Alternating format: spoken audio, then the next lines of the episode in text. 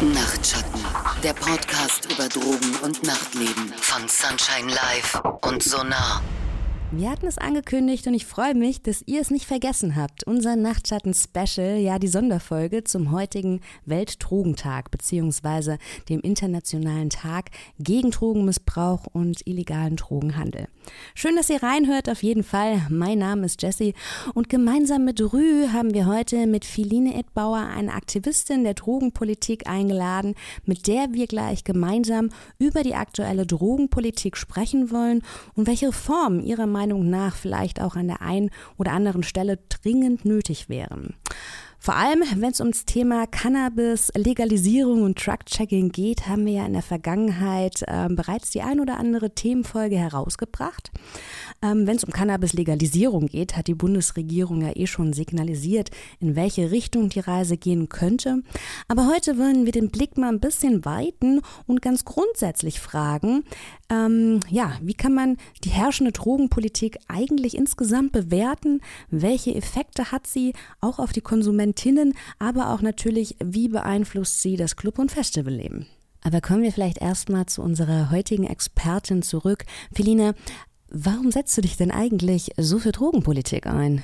Für mich ist es ein Thema sozialer Gerechtigkeit und von Menschenrechtsverbrechen, speziell von einem Eingriff in die Privatsphäre und dass das Recht auf Gesundheit nicht ausreichend geachtet wird, beziehungsweise Menschen, die Drogen nehmen, entsagt wird, dass man, naja, wenn man bestimmte Drogen nimmt, dann eh selbst schuld ist und die Verantwortung übernehmen muss für alles, was dann passiert. Und ähm, ja, das ist ein Thema, was für mich noch nicht groß genug in der Öffentlichkeit steht und noch nicht in der politischen Debatte und aufgrund des Tabus und des Stigmas auch immer so als Randthema behandelt wird. Und ich sehe das anders und setze mich deswegen mit vielen anderen dafür ein, dass es mhm. den Stellenwert kriegt, dass es eigentlich verdient hat. Ja, und wie genau ist denn dein Standpunkt? Legalize it komplett jetzt alles oder?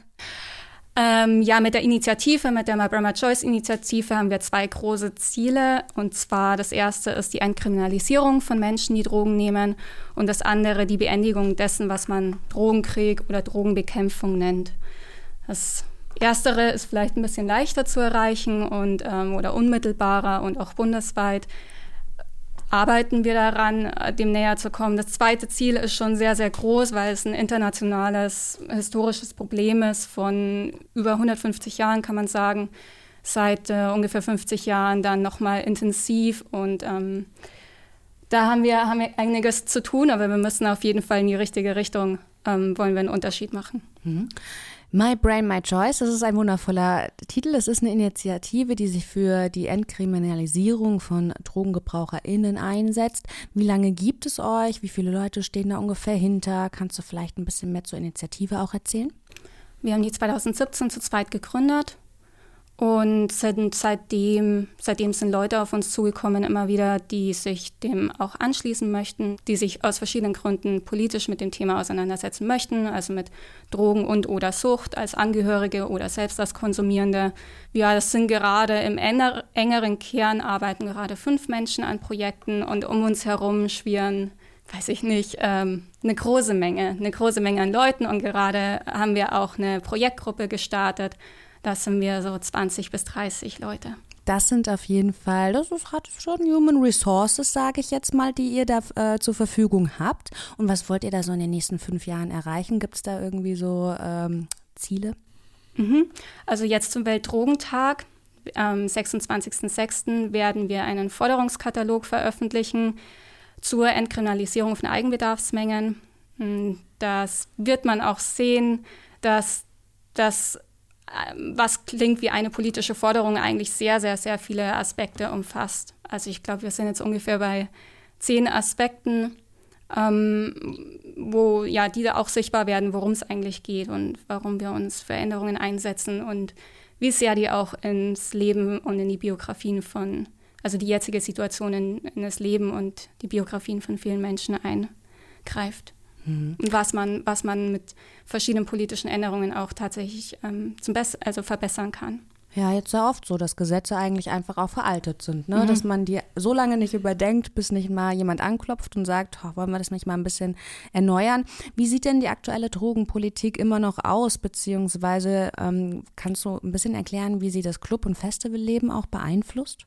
Die jetzige Drogenpolitik besteht vorwiegend aus Strafverfolgung, sieht man auch an den Haushaltsgeldern. Wir haben letztens nochmal nach genauen Zahlen geschaut, aber ich glaube, es, es müssten so 80 Prozent der Haushaltsgelder gehen in die Strafverfolgung und 20 Prozent in Therapie, ähm, Harm Reduction, also akzeptierende Drogenarbeit und so weiter. Also alles, was das Thema Drogengebrauch als soziales Problem behandelt, ähm, wird eher marginal, politisch marginal behandelt, der Großteil der Strafverfolgung. Strafverfolgung bedeutet, dass die Polizei unterwegs ist, Menschen zu suchen, die ein Straf, also einen Straftatbestand begehen. Das heißt, ähm, von Konsum einer beliebigen, oder nicht Konsum, von Besitz einer beliebigen Menge zu Erwerb, zu Weitergabe, ähm, zu Verkauf, ob in kleinen Mengen oder in großen Mengen, ähm, wird, wird nach allem gesucht. Auch sehr fleißig. Also wir haben 360.000 Strafverfahren im Jahr, im, im Jahr ähm, im Bereich des Betäubungsmittelgesetzes und ein Großteil davon ähm, konsumnahe Delikte, das heißt alles rund um den Konsum und ähm, ein Großteil davon Cannabis. Mhm. Rührst du dazu noch Ergänzung? Weil ich habe mal äh, eine Dokumentation geguckt, die ähm, zeigt das Beispiel Portugal. Das fand ich ganz spannend. Da hatte man ja irgendwann mal die Entkriminalisierung, ist man deshalb angegangen, weil man einfach zu, man ist der, man ist den Leuten, den Konsumentinnen nicht mehr Herr geworden mit dem ähm, Strafverfolgungsgesetz. Und dann hat man so ein bisschen gesagt, auch dann legalisieren wir das eben. Und die haben ja irgendwie sehr gute Ergebnisse gemacht. Aber ähm, wie sieht es aktuell jetzt bei uns aus?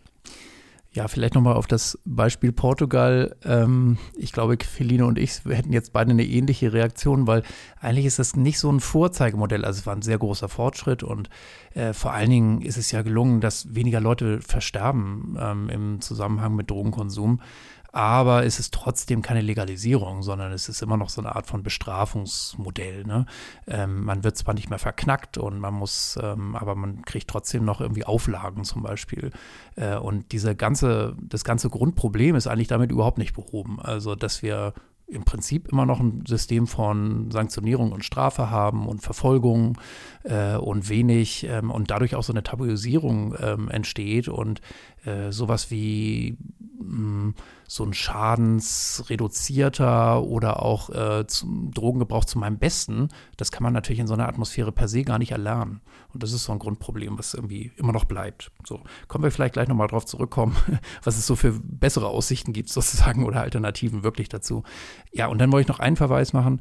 Also, Feline, ich weiß gar nicht, woher du die Zahl so 80-20, äh, kannst du vielleicht gleich nochmal aufklären, woher du die so zusammengebastelt hast, weil das ist ja so traditionell sehr schwierig, dahinter zu kommen, wie viel wird eigentlich da von Seiten der Polizei und Strafverfolgung, ähm, Staatsanwaltschaften, Gerichte und so weiter insgesamt aufgewendet. Aber man muss echt nochmal sagen, trotzdem sind wir in einem Land, wo es immerhin ein Drogenhilfesystem gibt und wo es sowas wie Prävention sogar so mit offenen Zielen und offener Thematisierung überhaupt gibt. Und das gibt es in den meisten Ländern der Welt überhaupt nicht. Da gibt es einfach nur Strafverfolgung, Verknastung bis hin zu drastischen Strafen, Todesstrafen.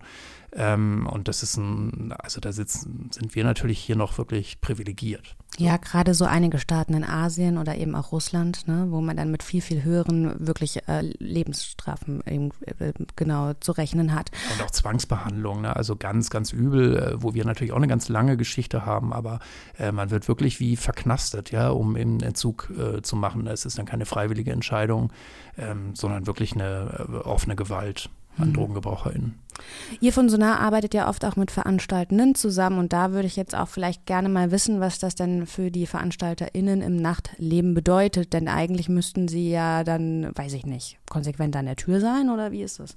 Tja, also das ist tatsächlich nicht ganz so einfach. Ich meine, wir, die Zeiten haben sich natürlich auch geändert. Ähm, wir haben ja durchaus einen gesellschaftlichen Wandel und zumindest in solchen Metropolen wie jetzt Berlin haben wir natürlich auch eine größere Anerkennung, dass es irgendwie normal ist auch, ja, dass Menschen auch Substanzen gebrauchen, die jetzt nicht äh, per Gesetz eigentlich verboten sind und so.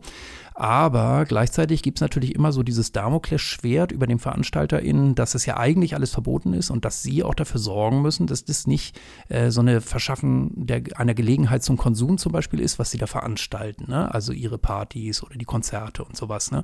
Ähm, weil wir haben halt laut Betäubungsmittelgesetz ähm, ist es eben, äh, gibt es auch so einen, ja, so einen, so einen abstrakten Begriff, so eine Verleitung zum Konsum zum Beispiel. Ne? Ähm, und in der Realität gibt es jetzt keinen oder keine Person äh, oder kein, kein Betreiber, Betreiberin, die jetzt verknackt werden, weil sie das tatsächlich zugelassen haben. Aber es ist immer so eine Drohkulisse und das wird ganz viel von Ordnungsamt und Polizei auch benutzt und tatsächlich befürchten dann immer wieder ähm, VeranstalterInnen, dass sie zum Beispiel ihre Lizenz verlieren ne, für Tanzveranstaltungen oder für den Ausschank, ähm, weil es halt Vorfälle gibt oder sie zu lax sozusagen damit umgehen, ähm, trotz des Wissens, dass die Gäste konsumieren, die dann halt reinlassen und so. Macht natürlich auch einen kompetenten Umgang mit Safer Use vielleicht total schwer, weil gerade hatten wir ja die letzte Folge auch so ein bisschen über Spiking und da hattest du ja auch mal kom ähm, kommentiert, dass du dir von den Sekus beziehungsweise dem Awareness-Team einfach ähm, wünscht, dass sie die Leute begleiten, solange bis es ihnen wirklich wieder gut geht. Und das ist natürlich, ne, also gerade äh, mit dieser Strafverfolgungssache wahrscheinlich auch ein Aspekt, wieso äh, Veranstaltende dann sagen, huch, hier gab es einen Vorfall, den wollen wir nicht haben und dann versuchen, das möglichst schneller über die Bühne zu bringen. Genau, oder die Leute sind ja irgendwie hier reingekommen und das können wir uns halt, ähm, können wir uns halt nicht leisten, ne, weil das irgendwie rauskommt und ähm, tatsächlich gibt es auch sehr viele Geschichten, ja, dass die Polizei beobachtet, wie man die Tür macht zum Beispiel, ne, und ob man so überhaupt Taschenkontrollen macht oder wenn man nicht nachweisen kann, dass man Drogen konfisziert, äh, ne, genügend an der Tür, dass man dann irgendwie so eine so Drohung kriegt gegen sich. Ich glaube trotzdem noch, die schlimmsten Zeiten sind vorbei. Und wir sind hier in Berlin natürlich auch in der Stadt. Ja, das wäre affig, wenn die Polizei wirklich so ne, ähm, da äh, total hinterher wäre. Das ist ja sowieso ein Ding der Unmöglichkeit. Aber trotzdem gibt es eben ja diese Atmosphäre und so dieses, ja, dieses Vorgehen ist trotzdem so grundsätzlich erhalten und macht natürlich BetreiberInnen auch Befürchtungen und Angst. Mhm.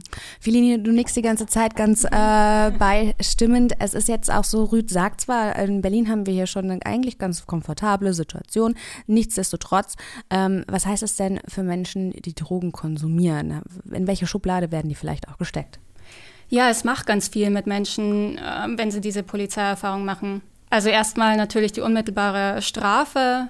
In der Regel wird die dann ausgesetzt von der Strafe. Also wenn es sich um eine kleine Menge von illegalen Drogen handelt, ähm, wird die Staatsanwaltschaft entscheiden, das Verfahren einzustellen. Aber trotzdem droht der Führerscheinverlust. Zahl ist auch nicht ganz klar. Man weiß dann auch nicht genau, wie viele Fälle es eigentlich trifft, dass der Führerschein entzogen wird. Aber ähm, der Handverband hat mal eine Aktion gemacht, um herauszufinden, wie viele Leute es eigentlich trifft. Und das ist schon wohl regelmäßig der Fall. Dann die Urinuntersuchung, dann auf Sicht neben den PolizeibeamtInnen ähm, oder vor allem den männlichen Beamten dann ähm, wird als traumatisierend erfahren. Also es hat psychische Folgen. Es hat bei jungen Leuten schon die Folgen, dass sie merken, die Polizei kann, kann ich nicht nachvollziehen, warum die Polizei jetzt hier präsent ist, wenn gar nichts passiert ist und sie dann einen Vertrauensverlust erfahren und dann auch die Polizei vielleicht, oder es wird erzählt äh, von vielen, dass sie die Polizei dann auch nicht rufen, wenn tatsächlich sie eigentlich Unterstützung brauchen würden, wenn tatsächlich was ist, äh, was gar nicht äh, die Drogen betrifft, dass sie dann auch keine Hilfe holen, ähm, was dann entsprechend dann auch wieder ähm, psychisch belastend ist. Auch die Geheimnistuerei gegenüber den Eltern, wo man befürchtet, dass man da ausgeschlossen wird aus der Familie oder dass sich das, Verhält äh, das ja, Verhältnis zur Familie ändern wird. Oder auch, ähm, ja, bei der Arbeit ist es vielleicht einigen nicht so wichtig, jetzt da offen zu sein, aber andererseits ist es wichtig, dass die Arbeitgeber nicht davon erfahren, dass man vielleicht ein Strafverfahren hat. Oder wenn man den Führerschein verliert, dann ist es ja nicht nur die Bequemlichkeit, mit dem Auto zu fahren oder irgendwas, sondern auch, wenn man auf dem Land lebt, der Ausbildungsverlust oder der Jobverlust, wo auch dann Angehörige total verzweifelt sind, wenn sie merken, dass ihr Kind jetzt den Beruf nicht mehr machen kann. Es gibt auch Vorfälle, dass die Polizei Schulen stürmt, ähm, weil angeblich drei Jugendliche mit Cannabis zu tun haben und die dann rauszehrt. Ähm, angeblich irgendwie zum Schutz der Kinder. Hm, Geschichten wie diese zeigen natürlich auch deutlich, ähm, warum es der Polizei beziehungsweise wieso es der Polizei vielleicht auch nicht so ganz leicht fällt, ihrer Rolle als ähm, Freund und Helfer nachzukommen. Hm? Das Stichwort Entkriminalisierung ist ja jetzt schon häufig gefallen. Rü, was müsste sich denn sonst noch ändern? Ja, das zweite Schlüsselwort, würde ich mal behaupten, ist die Entstigmatisierung. Ähm, und die hängt natürlich oft äh, sehr unmittelbar zusammen, äh, weil in der Atmosphäre, wo es per se irgendwie, wo man geächtet wird, ja, für seinen Gebrauch oder auch bestraft wird, so, da geht das sehr eng einher mit so einer Entstigma oder mit so einem Stigma, ne, ähm, dass man in eine Ecke gestellt wird und irgendwie wie so ein Brandzeichen das eigentlich vor sich herträgt. Ähm, aber das funktioniert leider auch sehr gut, ohne dass direkt kriminalisiert wird, sondern es ist einfach so in, bei uns übergegangen, ne? ähm, dass äh, jede, jeder verantwortlich ist für seinen Konsum zu äh, steuern, was ja per se irgendwie auch sowieso so ein Paradox ist, ne? weil man, man, macht Rauscherfahrungen und ähm, das muss man natürlich erstmal lernen, damit so ja, umzugehen, dass man nicht da äh, auch abstürzt oder äh, ja einiges nebenbei passieren kann und äh, es ist halt auch, wie gesagt, viel schwieriger, das überhaupt zu lernen, wenn das ständig in so einer Atmosphäre ist unter Druck ne? ähm, und eigentlich gesellschaftlich nicht akzeptiert wird, dass man ja sowas wie Rauscherfahrung machen will. So und ähm, ja, dann kannst du jetzt eigentlich gut übernehmen, weil ihr plant ja auch direkt dazu was zu initiieren. Außer natürlich beim Alkohol, wollte ich gerade dazu sagen, ne? weil es ist ja noch nie vorgekommen, dass außer meiner Mutter vielleicht, ähm, als ich jung war, ne? wenn ich dann den ersten Kater hatte oder vielleicht mich auch dann in die Ecke überbrochen habe. So, ähm, das sind natürlich auch Rauscherfahrungen, die man da, im, weil ich mein Maß am Anfang ja noch nicht kenne. Ähm, und viele Erwachsene kennen ja heutzutage, ich meine, gucken wir uns das Oktoberfest oder irgendwelche anderen Volksfeste an, ähm, benehmen sich natürlich viel krasser auch daneben, sage ich jetzt mal, als das vielleicht wäre der jemand, der vielleicht zu viel geraucht hat und dann friedlich in der Ecke einschläft. Aber ja. Also bei Alkohol beginnt das Stigma erst, wenn man angeblich die Kontrolle verloren hat. Dann ist man sofort über der Kante und raus. Ähm, also im besten Fall wird man nicht über die Kante geschmissen, aber sehr häufig ist es so, also ich kenne es aus den bayerischen ähm, Bierstuben, dass die normalen Trinker, die sitzen alle an einem Tisch und dann am Nachbarstisch sitzt der, der so ein bisschen drüber ist, aber naja, mitkommen darf er noch, aber sitzt am Extratisch. Was ist denn in Bayern ein Normaltrinker? Finde ich auch ganz spannend, denn ich habe jetzt dieses Buch gelesen und wusste nicht, dass ein normaler, unproblematischer Trinker bedeutet, zwei Bier alle vier Tage oder so. Und für Frauen ist es ein bisschen weniger. Und ähm, das wusste ich nicht tatsächlich. Das bedeutet, hier in Berlin wären eigentlich alle ein problematischer Trinker. Also ich mag gar keinen Alkohol, aber mich mit eingeschlossen, weil wenn ich denn mal trinke, sind das häufig mehr als zwei Bier oder zwei Sekt. Was ist in Bayern ein unproblematischer Trinker? Was zählt dazu? Keine Ahnung. Also ich habe mich da ehrlich gesagt, ich bin da aufgewachsen, aber habe mich da immer sehr weit davon entfernt gehalten. Ähm, ja, wir haben, wir haben tatsächlich, also das kann ich nicht beantworten. Ja. Ich glaube einfach, das Problematischste ist, wenn man gar nicht trinkt, ähm, dann fällt man am meisten auf.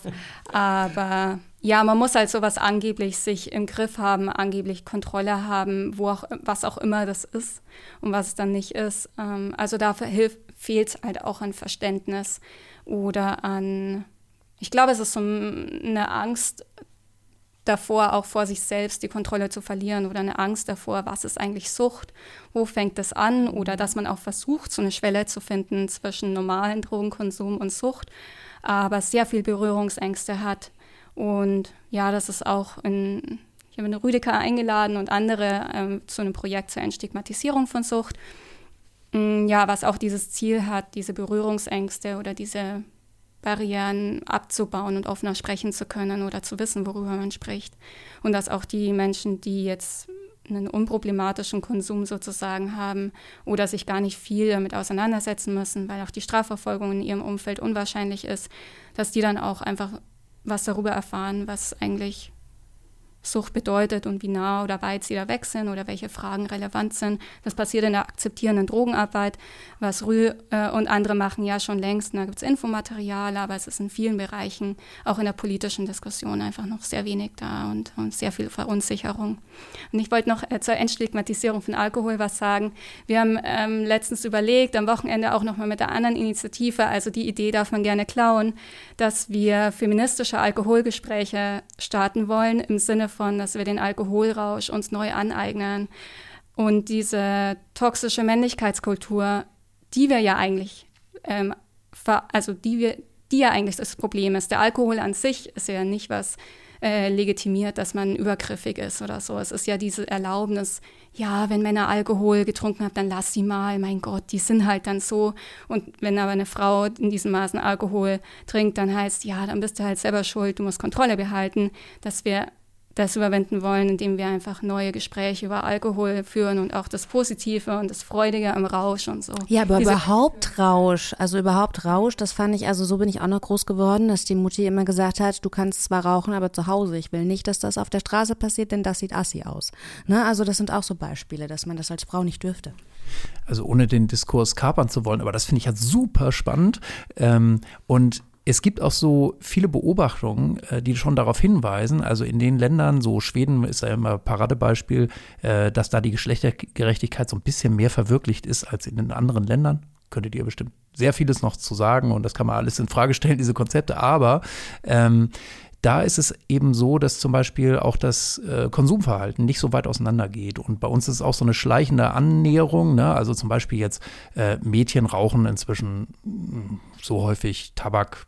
Produkte wie Jungs. Ich glaube, Rauchen ist eh uncool. Genau, ist inzwischen uns uncool, genau, das ist vielleicht nicht so ein guter Vergleich, aber die Mädchen holen auch mächtig auf beim Trinken. Also insgesamt geht das Trinken unter Jugendlichen zurück und so, aber irgendwie gleicht es sich immer mehr an.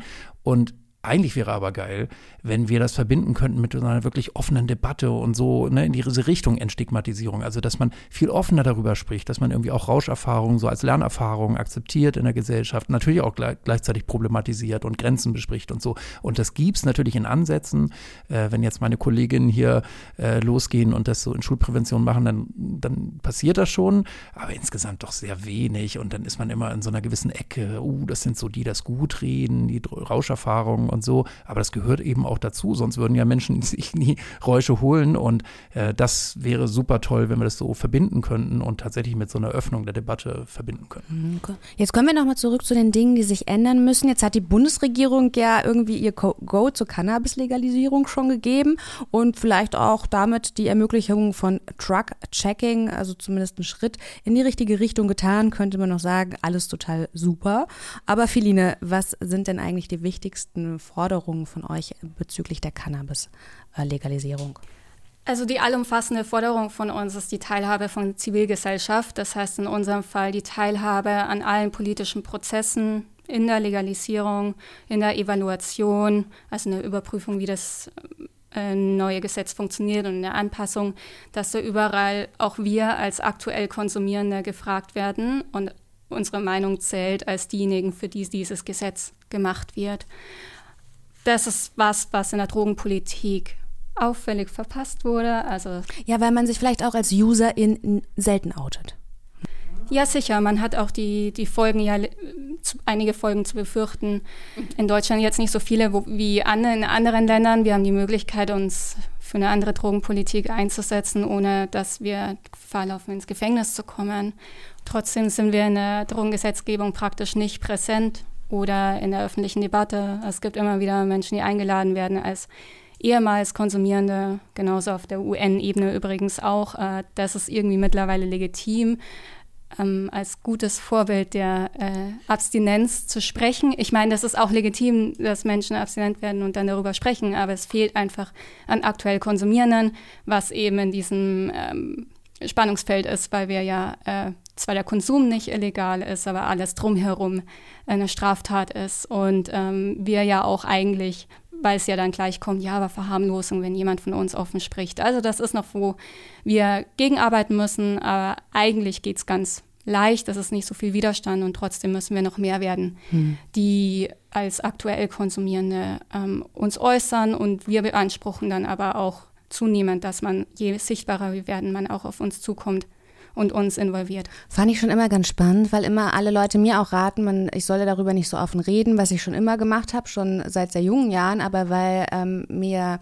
ich habe da Erfahrungen gemacht, dass äh, man mich in der Diskothek gesehen hat, wo man wusste, das ist offensichtlich ein Konsumraum und dann irgendwie ähm, wollte mich mal jemand anflirten und sein Freund hat dann gesagt, sprich nicht mit der. Ich habe gesehen, die, es kommt, ist aus diesem und jedem Club gekommen, die nimmt bestimmt Drogen. Oder dass man eben von, von, der, von dem Konsum auf äh, Kompetenz halt auch äh, schließt. Und dann habe ich mir schon immer gedacht, eigentlich sortieren sich die Menschen in meinem Leben völlig von alleine aus, weil wenn jemand wirklich von meinem Konsum auf meine Kompetenz schließt, dann ist es vielleicht auch total gut, wenn wir nicht zusammenarbeiten. Ne? Aber das ist natürlich auch eine privilegierte Situation, die sich nicht jeder leisten kann, wenn man vielleicht in der Bank arbeitet. Hm.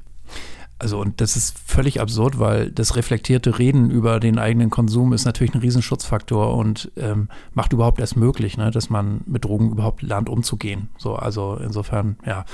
Ähm, genau, du hattest gefragt nach so äh, wichtigsten Forderungen. Also bei Drug-Checking ist es so, dass die Bundesregierung ja gesagt hat, ja, wir wollen Drug-Checking, aber jetzt ist die Frage, wie kriegen wir denn Drug-Checking tatsächlich in allen Bundesländern hin und nicht nur in einigen wenigen privilegierten Stadtstaaten zum Beispiel, die sich das sowieso schon zur Aufgabe gemacht haben oder das Land Hessen. Und da sind wir halt stark dran. So, ähm, ja, auch mit dem Bundesverband für akzeptierende Drogenarbeit und so. Ähm, genau, aber es würde jetzt zu weit führen. Das machen wir dann nochmal in der Folge, denke ich mal, wenn das Drug-Checking tatsächlich gesetzlich geändert wird oder in Berlin endlich losgeht. Ja, natürlich, aber Drug-Checking ist natürlich nichtsdestotrotz ein tolles Beispiel, wenn wir zur Harm Reduction kommen. Ne? Also ich hatte, fand die ähm, das Argument äh, von Andrea zu, in der Spiking-Folge ganz spannend. Wie möchtest du denn Harm Reduction betreiben, wenn dir aufgrund der gesetzlichen Grundlage zum Beispiel die Pimpetten oder so am Eingang des Clubs abgenommen werden. Ne? Das ist ja irgendwie so ein bisschen Zwiespalt. Genau, da ist es ja jetzt nochmal ganz wichtig, die neue Bundesregierung hat sich ja so ein Stück bekannt, also zumindest der Bundesdrogenbeauftragte, der hat jetzt, glaube ich, einen neuen Titel, ähm, egal, ähm, hat sich so eindeutig geäußert. Ne? Wir brauchen so eine Anerkennung von Genussmitteln in der, in der Gesellschaft und das ist der richtige Weg. Aber das ist natürlich noch viel zu wenig und bisher symbolisch äh, und das muss natürlich wirklich dann auch so in die Gesellschaft reintrickeln. Ähm, und davon sind wir natürlich noch weit entfernt. Das ist ein längerer Prozess. Aber kommen wir nochmal zurück zu den wichtigsten Cannabis-Forderungen. Eine ist die Amnestie. Das heißt, dass alle Menschen freigelassen werden, die jetzt im Gefängnis sitzen wegen ähm, nicht gewaltvollen Taten im Zusammenhang mit BTM, also mit Cannabis in dem Fall natürlich idealerweise mit allen illegalen Drogen, aber da sind wir jetzt noch nicht. Und ähm, dann auch die Auseinandersetzung damit, wie man die Schäden der Strafverfolgung wieder gut machen kann. Das ist sehr umfangreich. Also es muss dann auch umfassen, dass wenn Menschen der Führerschein weggenommen wurde, wegen, weil sie Cannabis besessen haben, ähm, also nicht wegen berauschten Fahren, sondern nur deswegen, das ist ja das Problem, ähm, dass man sich dann auch damit auseinandersetzt, wie können wir das bei den Menschen wieder gut machen, ähm, was sie da für Nachteile erlitten haben. Ich denke, diese Auseinandersetzung ist sehr, sehr, sehr wichtig, die darf nicht untergehen. Und eine andere Sache ist noch, ach ja, die mh, mm, äh, ich glaube, es ist noch nicht vorgesehen, dass an den ähm, legalen Markt insbesondere Menschen teilnehmen, die auch eine Vorstrafe haben oder die bestraft wurden für illegalen Cannabishandel. Und ähm, ich plädiere dafür und ich finde es wichtig. Und New York zum Beispiel hat es auch vorgemacht, äh, Wirtschaftsförderprogramme zu machen, beziehungsweise vielleicht ist es gesetzlich in Deutschland auch möglich, dass man sagt, äh, dass Menschen, die eine Vorstrafe in dem Bereich haben, dass die bevorzugt eine Lizenz bekommen. Rü, jetzt sind ja diese Forderungen, kann ich mir auch vorstellen, bei Clubs und Festivals so ein bisschen aktuell. Ne? Also weg von Drohpotenzial und Strafverfolgungsbehörden wird man sich wahrscheinlich auch hier wünschen. Was ist denn im Bezug von Clubs und Festivals da noch? Was steht da noch auf der To-Do-Liste? Ja, also da könnte man ganz, ganz viel machen, vor allen Dingen durch Förderpolitik. Ähm, zum Beispiel solche Projekte, wie wir jetzt in Berlin den Luxus haben. Aber die bräuchte es natürlich insbesondere so im Festivalbereich, wir haben da ein Riesennetzwerk ja, von Menschen, die freiwillig viele, viele Jahre schon ähm, Festivals begleiten, Menschen in Krisensituationen helfen, aber auch ganz viel Aufklärungsarbeit machen. Und das ist im Wesentlichen unbezahlte Arbeit. So. Ähm, und ähm, da wäre eigentlich ganz viel an Professionalisierung zu machen. Also es sind viele Professionelle dabei, aber die waren halt alle nicht entlohnt zum Beispiel. Und das wiederum wäre auch ein wichtiges Zeichen für die Festivals und für die Clubs, weil naja, natürlich gibt es nach wie vor diese Berührungsängste. Ja, was heißt denn das? Was ist denn das für eine Außenwirkung, wenn wir jetzt so ein Projekt bei uns reinkommen? Oh, wir haben dann irgendwie Zivis äh, im Club und die sehen dann, dass wir da so irgendwie Safer-Use-Materialien da verteilt werden oder so Botschaften und so. Und das macht äh, vielen Betreibenden Angst. Wie gesagt, in Berlin vielleicht weniger das Problem inzwischen oder da gibt es auch so einen Generationenwechsel, aber so in der Provinz, sag ich jetzt mal, und so deutschlandweit sind wir da weit entfernt von so einer Entspannung. Ja, und insgesamt würde das natürlich auch ganz viel bei den Gästen verändern. Ne? Also wenn man merkt, irgendwie, okay, es kann offener, äh, offener kommuniziert werden, konsumiert hätte ich fast gesagt, also konsumiert vielleicht auch. Ja, natürlich geht es darum, irgendwie auch verantwortungsvoll zu konsumieren, aber eben diese Tabuisierung, die hilft eigentlich keinem und schafft äh, dann auch im Notfall viele Probleme, ne? wenn Leute sich zum Beispiel auch nicht trauen, darüber zu reden, was sie jetzt eigentlich genommen haben im Notfall. Ein Punkt, den ich gerne noch ansprechen möchte, ist die Therapie mit illegalisierten Substanzen, weil ich manchmal auch das Gefühl habe, man hat den Wert schon erkannt, dass Konsum an sich nicht nur negativ ist, sondern eben auch positive Effekte haben kann. Und ähm, das ist aber auch wieder so ein typisch deutsches Mindset. Ne? Also Drogen, oha, bitte nicht, aber Medikamente sind okay. Ob das Medikament jetzt Ketamin heißt, ja, was auch äh, in anderem Kontext Kontext eine Droge sein kann. Das ist so ein bisschen, Rü, wie bewertest du das? Ja, also völlig, ist völlig äh, krank eigentlich, ja, krankheitsfördernd, ähm, das mit der Prohibition, das waren ja auch diese internationalen Verträge damals und die USA haben das ja sehr gepusht, ne, ähm, den War on Drugs und den Sta Staatsfeind Nummer eins war dann Timothy Leary und so, äh, völlig absurde Politik und in dem Zuge wurde halt eigentlich die ganze Forschung auch, ähm, ja, kompromittiert und eingestellt, verboten. Und heute haben wir jetzt, in Berlin haben wir die größte Pilzstudie ne, zu therapeutischen Zwecken, äh, die weltweit gerade läuft und Ketamin ist zugelassen. Also da ist auch schon viel passiert, aber das muss natürlich weitergehen und das wäre völlig absurd, darauf zu verzichten. Und ja, wo wir jetzt nur ja? wenn ich krank bin, ne? nur wenn ich krank bin. Zum ja. Beispiel auch die Modellprojekte zur regulierten Abgabe aller Substanzen. Wahrscheinlich für Menschen, die ein Suchtproblem definiert haben. Warum kann ich denn nicht als Freizeitkonsumentin? Ich sag euch, Feline Rüß wäre, würde viel besser laufen, wenn ich eine regulierte Abgabe hätte. Ja, wenn dann ja auch jemand sagen würde, Jessica, das war's für heute Abend. Du kannst nur mit dem arbeiten, was wir dir heute zur Verfügung gestellt haben. Das wäre vielleicht an dem einen oder anderen Wochenende besser für mich. Äh, ja, also äh, die Anpassung an Substanzen auf das Körpergewicht oder Geschlecht oder was auch immer oder Verfassung, ja, wenn man das freiwillig aufsucht, ist das natürlich eine tolle Vorstellung, würde ich, würde ich eigentlich auch sehr gerne wahrnehmen. Auf jeden Fall. Und ich hätte so viele Fragen auch, was die Anpassung von Substanzen an meinen Körper angeht. Aber andererseits sollte das halt niemand für mich machen. Und was man jetzt im Gesundheitssystem schon sieht, ist zum Beispiel, dass Menschen, die ähm, für die eine Suchterfahrung notiert ist, dass sie bestimmte Medikamente nicht kriegen. Also wenn sie Schmerzen haben, kriegen sie Opiate nicht, weil gleich unterstellt wird, du wirst damit Probleme kriegen, weil hier ist notiert, du hattest meine Sucht. So was sollen die Leute aber machen, wenn die anderen Schmerzmittel nicht wirken? Und das ist halt, ähm, also ich bin selbst Schmerzpatientin, ich weiß auch, was Schmerzen sind und wie grausam das ist und wie dann halt einfach ähm, es zum Verzweifeln ist, wenn das Gesundheitssystem zu langsam reagiert und ähm, nicht alle Ärztinnen Bescheid wissen und so. Also da sind auch viele, viele Dinge, die einfach da auch ja naheliegender sind ähm, in, in dem jetzigen medizinischen System, wo man schon viel, viel, viel noch verbessern kann. Vor allen Dingen vergleicht man hier Äpfel mit Eiern. Ne? Nur weil ich eine Substanz mag, heißt es ja nicht, dass ich äh, die andere bevorzuge. Also man könnte ja auch zum Beispiel sagen, ich bin so ein typisches Upper Girl, ne? Ähm, wenn man mir jetzt hier ähm, Schmerzmittel, für, das ist ja eher sedierend, dann, dann, kann man ja nicht sagen, nur weil ich für die eine Substanz äh, vielleicht affin bin, dass ich an der anderen auch Interesse habe. Ne? Also das ist auch so ein bisschen so eine Milchmädchenrechnung, die da aufgestellt wird. Aber was sind denn die, die wichtigen, größeren, nachhaltigen Schritte, die ähm, man jetzt beim Thema Legalisierung plant? Da können wir ja nochmal die Wunderkiste aufmachen mhm. hier.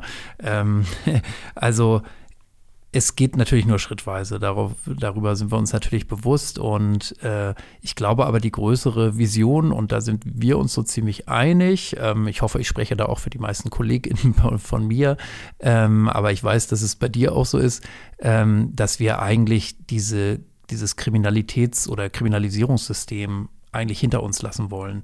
So, und dafür steht ja nun mal das Betäubungsmittelgesetz, weil es halt sehr drastische Strafen für eine Handlung an dir selbst äh, ja, oder für eine Gefährdung deiner selbst äh, vorsieht. So.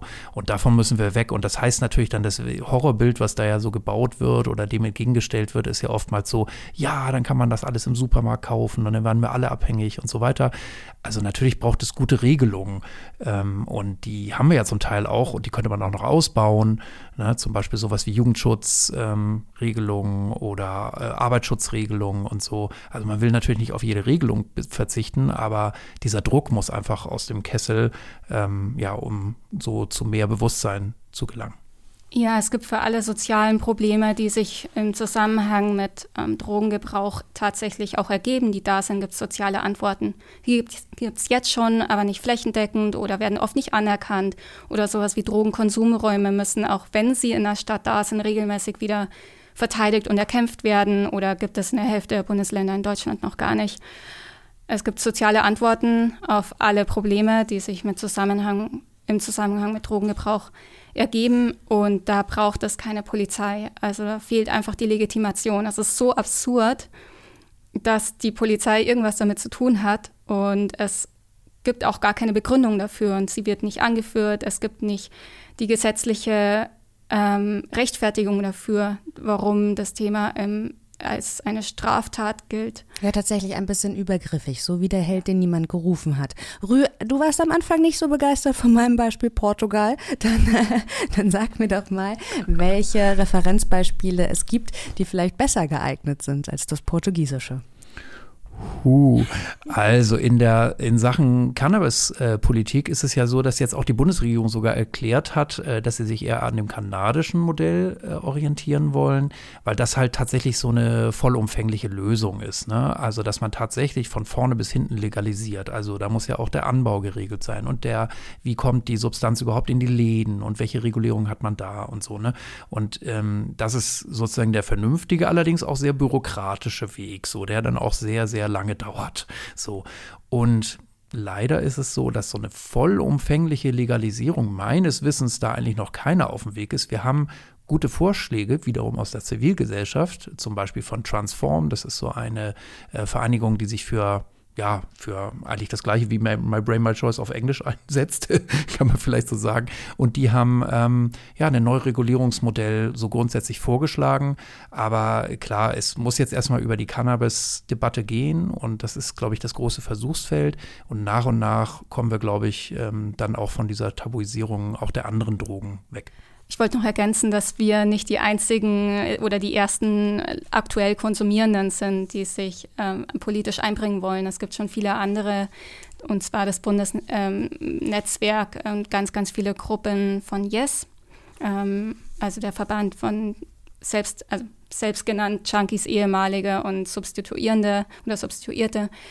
Äh, mit denen arbeiten wir auch zusammen. Aber das Problem ist, dass das eine oft sehr marginalisierte Gruppe an Leuten ist und wir versuchen, ähm, als, äh, weil wir die Plattformen haben in dem Bereich der Leute, die das Privileg haben, unsichtbar konsumieren zu können oder sich aussuchen zu können, wer weiß, wer von ihrem, äh, vom Konsum weiß und wer nicht, dass wir da auch die Solidarität unter den Konsumierenden besser zusammenbringen. Mhm.